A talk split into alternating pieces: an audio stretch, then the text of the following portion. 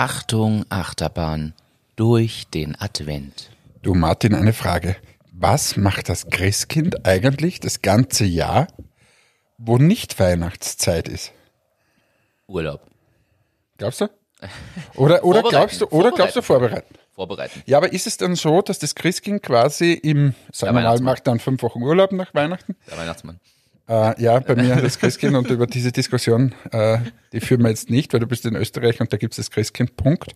Aber äh, ist es dann so, dass das Christkind das kom den kompletten Urlaub aufbraucht quasi nach Weihnachten und dann in die Vorbereitungen reinsticht? Was macht es quasi im Sommer, Hochsommer, wo wir gar nicht dran denken, dass jetzt gleich das Christkind kommt? Warum, frage ich so blöd, was tun eigentlich Geschäfte, die nur von Weihnachten leben?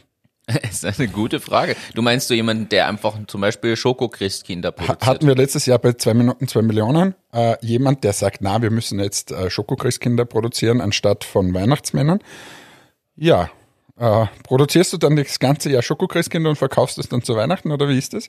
Und die andere Sache, es gibt ja in Salzburg und in, in einigen Städten so, so Deko-Shops, wo es nur Weihnacht, Weihnachtsdekoration gibt.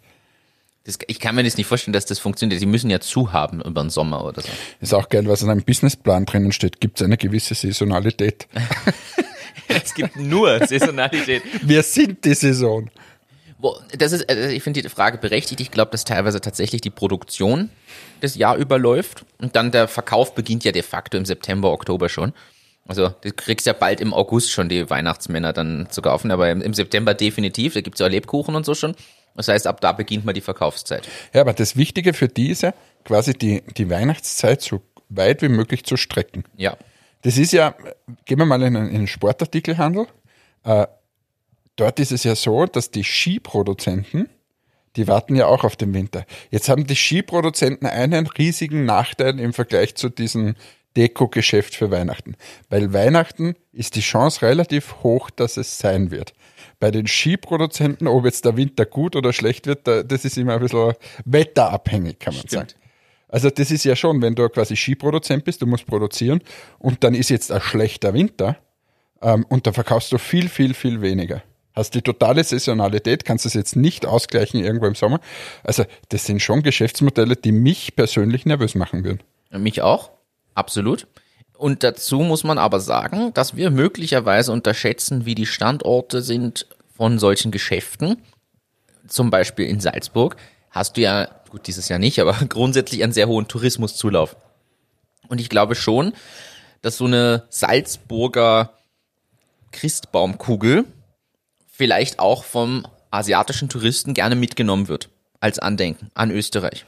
Und dann wird's in den Koffer mit 40 Kilo Souvenirs hineingeschmissen und kommt sicher nicht. Aber das kann ich mir Asien. schon vorstellen. Und ich persönlich kenne auch Leute, die so extrem auf Weihnachten abfahren, die kaufen sich auch im Juli Weihnachtsdeko, wenn sie zufällig in Salzburg dieses Geschäft entdecken.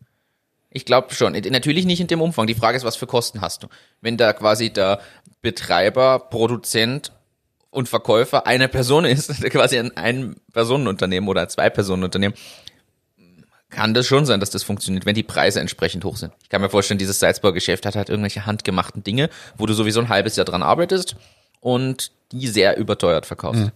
Trotzdem ist es wahrscheinlich gut, wenn, wenn dein Geschäft nicht so starke Saisonalität hat, sondern wenn man das ein bisschen ausgleichen kann.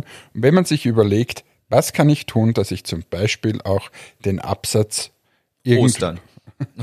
zum Beispiel Osterkugeln auch vertreibe, ähm, bei den Ski, weiß ich nicht, irgendwelche anderen Sachen für den Sommer mache. Gras-Ski. Aber du musst jetzt erst das Gras-Skifahren sehr populär machen. Wakeboard zum Beispiel. Also Wakeboard. Wenn du. Ski, fahr- ähm, Ski machst, machst du auch Snowboards. Wenn du Snowboards machst, kannst du wahrscheinlich so diese Surfbretter, Wakeboards oder so produzieren. Vielleicht. Also, Vielleicht. Martin hat wieder innovative Ideen. Wir wünschen euch einen wunderschönen Tag im Advent.